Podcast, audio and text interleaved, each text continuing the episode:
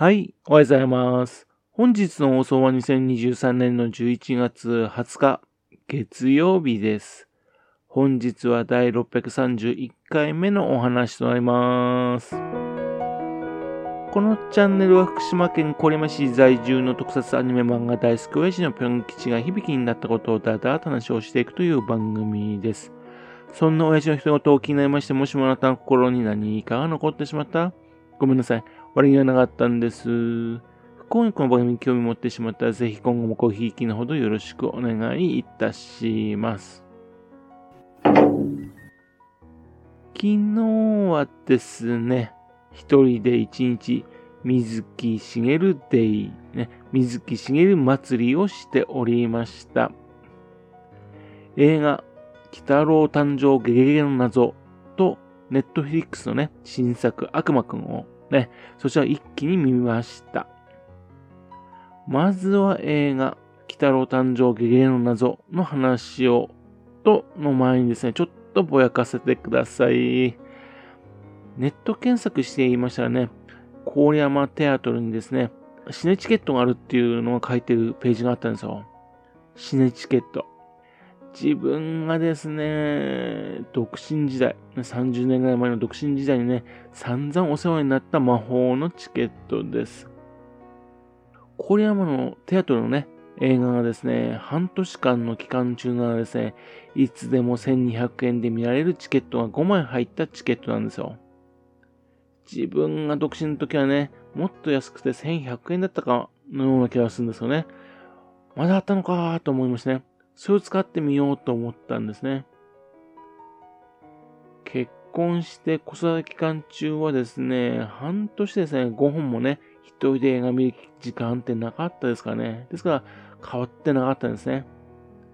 また、あのー、19時以降はですね、レートショーありますしね。毎週月曜日はメンズデーだし、また月に1回のね、1日の日は映画の日ですからね。それらはですね、1100円なんでね、それと組み合わせればですね、シネチケットっていらないなと思って使ってなかったんですよ。でも、レートショーにならない映画もあるから、今回使ってみようと思ったんですよね。で、行ったんですが、ところがですね、もう販売していなかったんですね。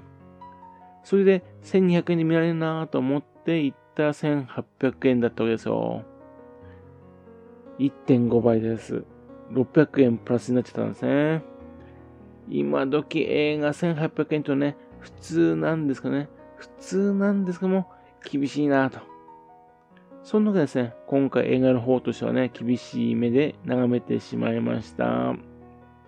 まあ、ネットに書かれてるのをね、信じた自分が悪いんですけどね。でも、情報が古くなったらですね、削除したりですね、修正したりするのもね、大事かなと思うんですけどね。ちなみに60歳以上ね、シニアになりますね。これらもテアトルはいつでも1100円なんですね。早くシニア料金で見たいと思ったりですね。っていうか、年齢確認されんでしょうかね。今回もシニア料金で見てもね、もしかしてバレなかったかななんて思っちゃうんですかね。ちょっと話が長くなっちゃいました。さて、映画、鬼太郎誕生ゲゲの謎ですが、あの、公開が決定と言われてですね、2年以上前からですね、期待していたんですよ。評判は良かったんですよね。しかも公開されてからもね。というわけで、期待が高まりすぎた状態で見たんでね、自分的にはね、ちょっと残念でした。だけどね、良いアニメ映画と思っております。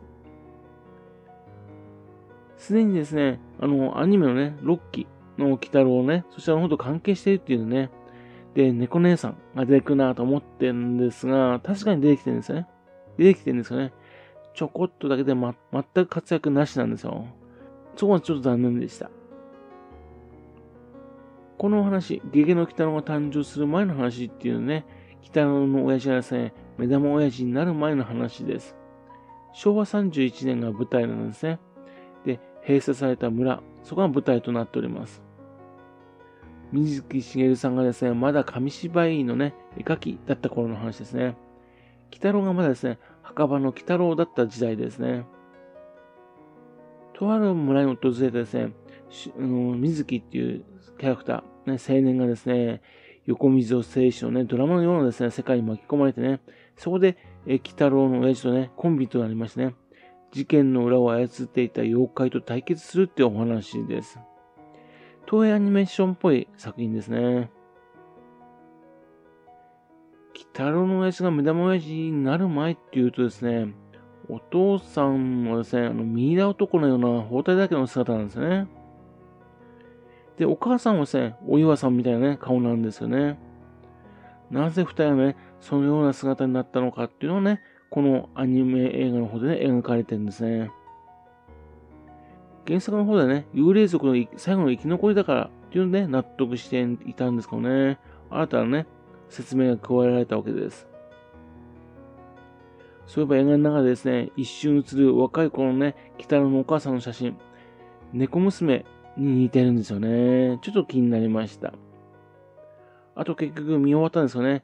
タイトルのゲゲゲの謎っていう意味がわからなかったです。あと、映画のね、出だしの怪しい会社。そこはなんとなく水木しげる風だったんでいいんですが、その会社がね、最後登場しなかったのはね、ちょっと残念かな。あの社長たちはね、苦しむとですね、水木しげるの作品っぽくなったのになと思うんですけどね。あとあと、ネズミ男がね、ちょこっと登場するんですよね。もうちょっとネズミ男らしくね、活躍してくれたらよかったのになーなんて感じなんですね。ちょっとね、あちこち不満あるんですが、非常に出来の良いアニメ映画でした。ぜひ見に行かれたらどうでしょうか。で、続いて、ネットフリックスの悪魔くんです。こちらですね、水木しげるの悪魔くんっていうよりですね、1989年のね、テレビアニメ、悪魔くんの続編っていう風になってます。その割り切り具合がね、非常にいいですね。実はですね、水木しげるさんのね、漫画原作の悪魔くん、それは複数いるんですよ。で、ですんで悪魔くんっていうとね、そちらの方出てきちゃったら、ちょっと通好みになっちゃうんですね。そちらの方にね、馴染みない人もね、非常に多いと思いますんで。また、あと、元々のキャラクターはね、感情移入しにくいね、天才キャラなんですね。だから、テレビアニメの方をね、続編にして正解だと思いました。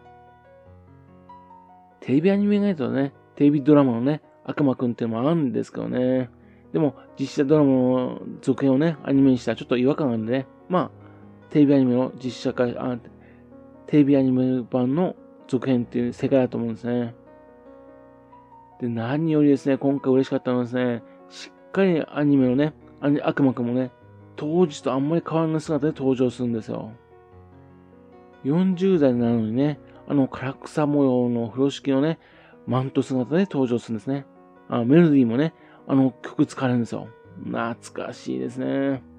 その他、コウモリ猫だとかね、百名だとかね、果汁だとかね、おー、懐かしいって感じなんですね。あのアニメが33、4年前ですか。今見てもね、面白いと思いますね。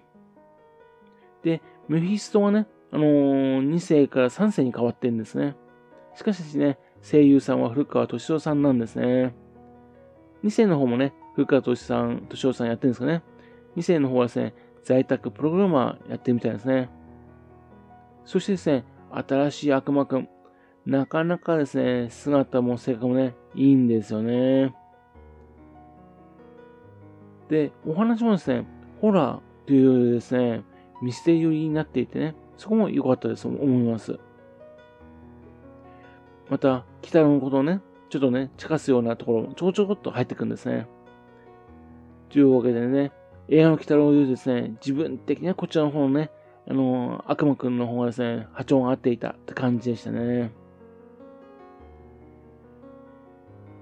鬼太郎、悪魔くんと来たらですね、次はカッパの三平かなと。もしかしたらアニメ化なのかなと思ってるんですよね。さにカッパの三平はやらないでしょうね。というわけですね、昨日は一日新作の鬼太郎と悪魔くんを楽しみました。という話でした。ね、ぜひね、皆さんも見てくださいね。はい。それではまた次回よろしくは、ぷん吉のお宝の話をお付けくださいね。本日も来てくださいまして、誠にありがとうございました。